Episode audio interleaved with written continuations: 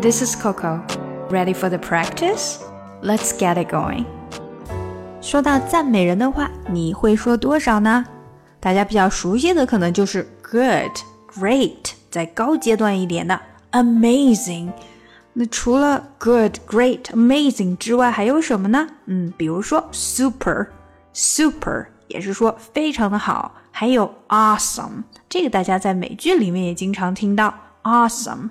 另外呢 ，incredible、incredible，不可思议的好呀，incredible。又或者 terrific、terrific，太妙啦，太棒啦。再来一个超级好的 marvelous，非凡的 marvelous。那像这些词呢，基本上我们都可以用来互换。比如说，你的朋友他买了一件很好看的衣服，你告诉他说：“你看起来真的是太棒了。”你除了说 “You look good” 之外，你还可以说 “You look great”、“You look amazing”、“You look awesome”、“You look incredible”、“You look terrific”、“You look marvelous”。你们家的小宝宝开始学画画了。那你看到他画的画的时候，需要去表扬他。这个时候，你也可以说：“Wow, your drawing is fantastic!” Fantastic 跟前面的这些词基本上也都是可以互换的。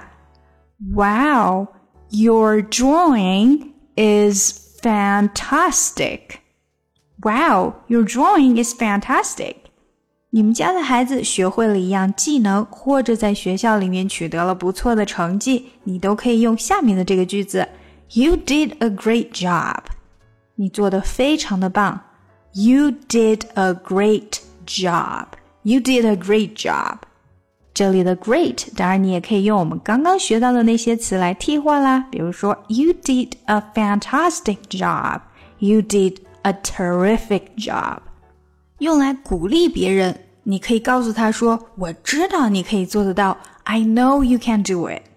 I know you can do it.” ”心情不好的时候，可能需要找闺蜜来聊个天儿。聊完之后呢，你绝对需要感谢她一下，因为她真的是一个很好的聆听者。You are a good listener. You are a good listener. You are a good listener. 你去看了孩子的演出，觉得他表现的非常棒，一定要告诉他，That was an exceptional performance. That was an exceptional performance. 看到朋友家的孩子非常的可爱，你可以告诉他说，Oh, he is 或者 She is adorable. She's adorable. Adorable. Adorable. She's adorable。另外还有一个词也可以表达她很可爱，或者是说她简直是个宝贝，那就是 precious。 这也是最近我在医院经常听到别人表扬我儿子时候所说的 precious。precious。He's precious。He's precious。最后一句，当你想告诉别人说啊，你真的是非常幽默的一个人，就可以说。You have a great sense of humor. You have a great sense of humor. You have a great sense of humor.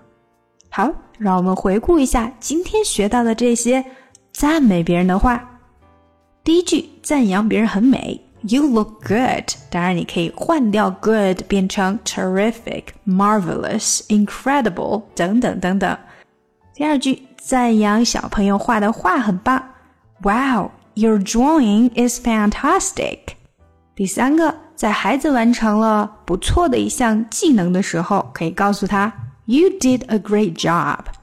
第四个，鼓励别人说我知道你能做得到，I know you can do it.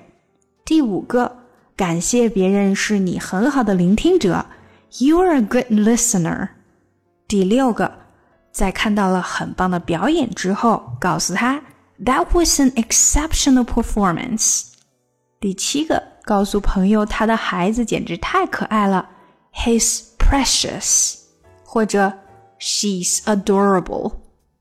第八个，赞美别人的幽默感，You have a great sense of humor。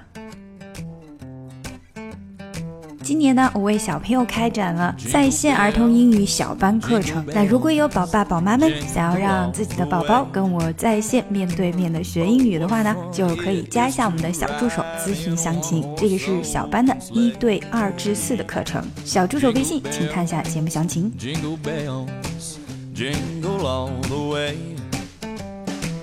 Oh, what fun it is to ride in a one horse open sleigh, dashing through the snow in a one horse open sleigh.